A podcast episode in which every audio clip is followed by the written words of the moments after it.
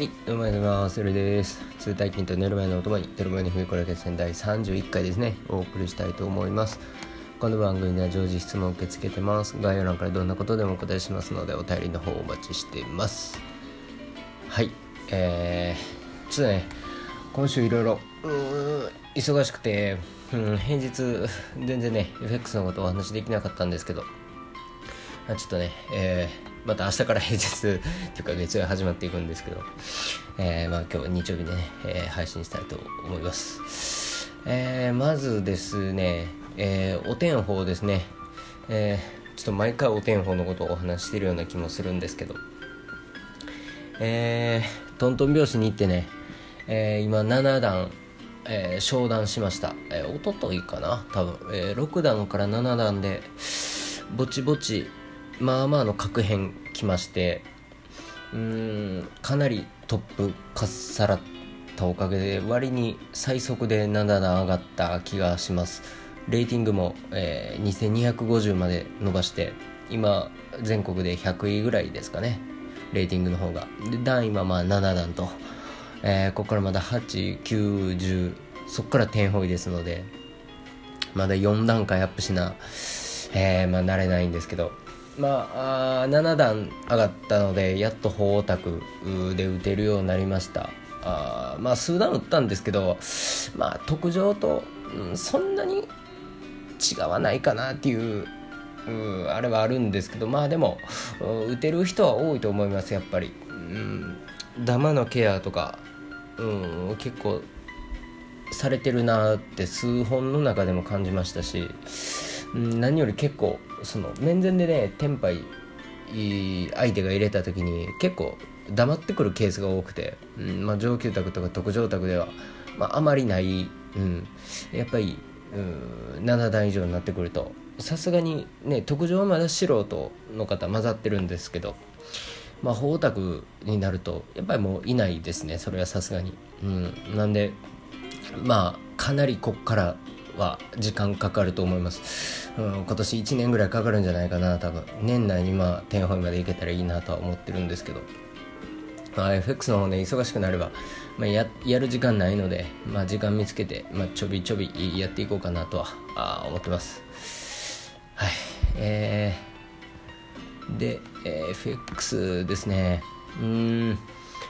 えーまずドル円からいきましょうか、えーちょっとまあだいぶにぎわってるんですけど、えーかなり上がりました、えー上院の一件があって、まあ、無事通過したっていうことでね交換されて、まあ、ドルが買われたんですけど。で今ちょうど節目のところで、えー上抑えられてるっていった感じです、まあ、なんでここが止まってるかっていうのを、まあ、考えるのが、まあ、最初初心者の方、まあ、これはもう中級者も上級者もそうですけどすごい大事なことで、まあ、これ今とどまってるラインっていうのがですねあの4時間足レベルうーと日足レベルのちょうど戻り高値のラインですね。ラストの戻り高値っていうところがすごいやっぱ重要な、えー横の節目水平線のライン引くべきところになります。うんまあこれはあのダブルボトムとかねトリプルボトムのそのネックラインとかもすごい大事なんですけど僕はこういううーなんて言うんですかねトレンドが転換されるかどうかの節目として、まあ、世界共通で認識されてる、うんまああのものなんですね。こういうラストの戻り高値を超えるかどうかっていうところ、うん、だからこの104円のラインっていうのはもうずっと引いてるんですけどあとこのラインっていうのは冷やしレベルで見た時に、えーちょうどね7月の31日7月31日と9月の21日にヒゲをつけてるポイントなんですね。だから安値なんです過去の、うん、だからあのーここを超えるかどうかあだと思うんですけどそれでもまだ下目線でいいんじゃないかなとは思ってるんですけどね。ただ日足のラス押しラインラストの戻り高値ラインを超えてきたら、まあ、基本的にはトレンド転換するっていうのがまあ基本なので。まあそのこのね、まあ、ドル円の来週以降の状況に合わせて、えー、トレードするならあその方向性ね、えー、素直に順張りするっていうので、えー、入って、えー、行かれた方がまあいいかなとは思ってます仮にこのラス押しのね、うん、ライン上抜けてずっと上がったとしても、うん、冷やしレベルのこのずっと言ってるね三角持ち合いの上の上限のレジスタンスラインが控えてるので、うん、上の攻略は難しいとは思ってるんですけどね。うんどうなんだろうな。う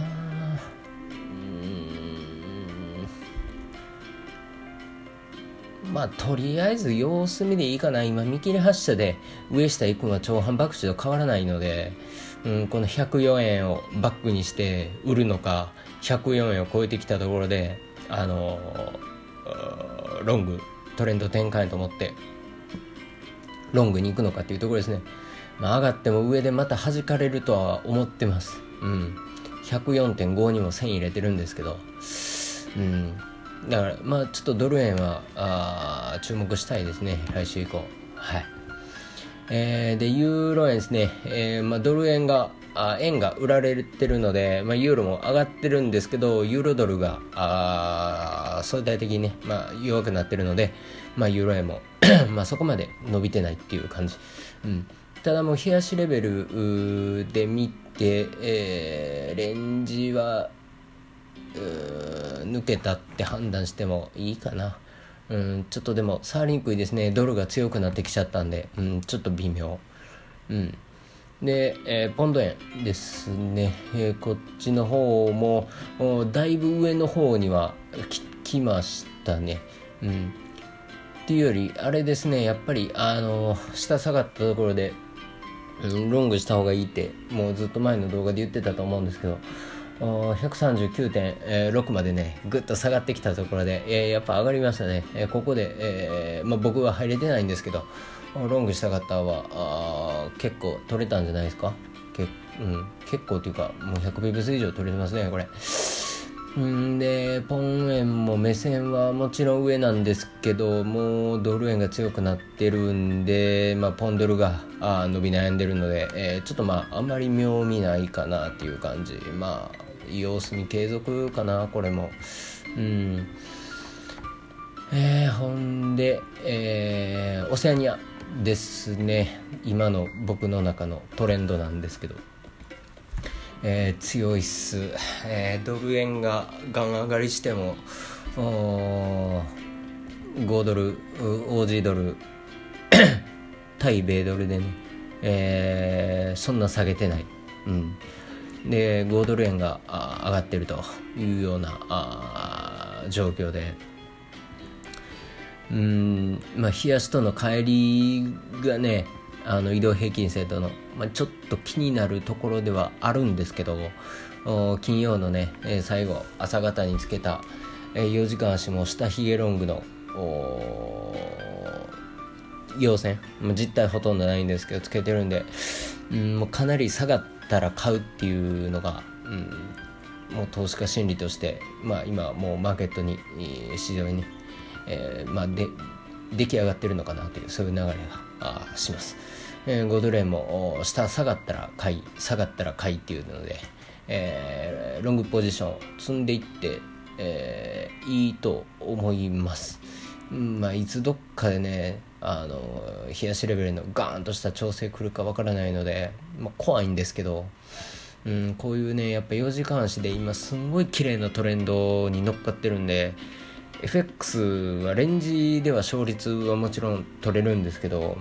そんな利益伸ばせないんですよ。やっぱ利益伸ばすとまたこういうねトレンドのこのウェーブにあのしっかり乗らないとダメなんで、うん、こういう明確なはっきりとしたトレンド出るんってほんまに年に数回しかないんでね逆張りがあの逆張り手法がねあのメインになってる今、うん、だからあオセアニアは積極的にやっていいと思いますよ。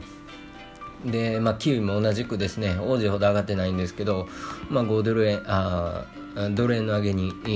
ー、全然左右されてないですね、まあ、ちょっと下がってるけど、まあ、4時間足こっちも最後下ひげロングつけてるんでね。まあ明日からあまた上がるかなとは思ってます、うん、でまあユーロドルとポンドルも結局ドル円次第っていう感じです。うん、ちょっとトレードしにくくなりましたユーロドルとポンドルの方が。ドル円のせいで。だからまああの 明日からまたマーケット動くんですけど。ドル円のね、えー、ちょっと、まあ、ドル円というかドルですね、まあ、ドルがどういう強弱チャートで見た時あの何位につけてるかどれぐらい強いのかっていうのをね、えー、まあ月曜東京時間チェックして、まあ、東京成人の日なんでね休場なんですけどやってみてあのそれ見ながらねちょっとどうするかあ考えたいなと思います。うん。えー、そろそろもう来週ぐらいから完全に通常運転戻ると思うんであのここから結構トレードしていきたいと思ってます。またねあの FX の相場状況というのはあの手が空いたら平日リアタイで、えご報告ね配信をしたいと思いますので、えー、またよかったら聞いてください、はい、今日これぐらいにしておきたいと思いますご清聴ありがとうございました。またお会いしましょう。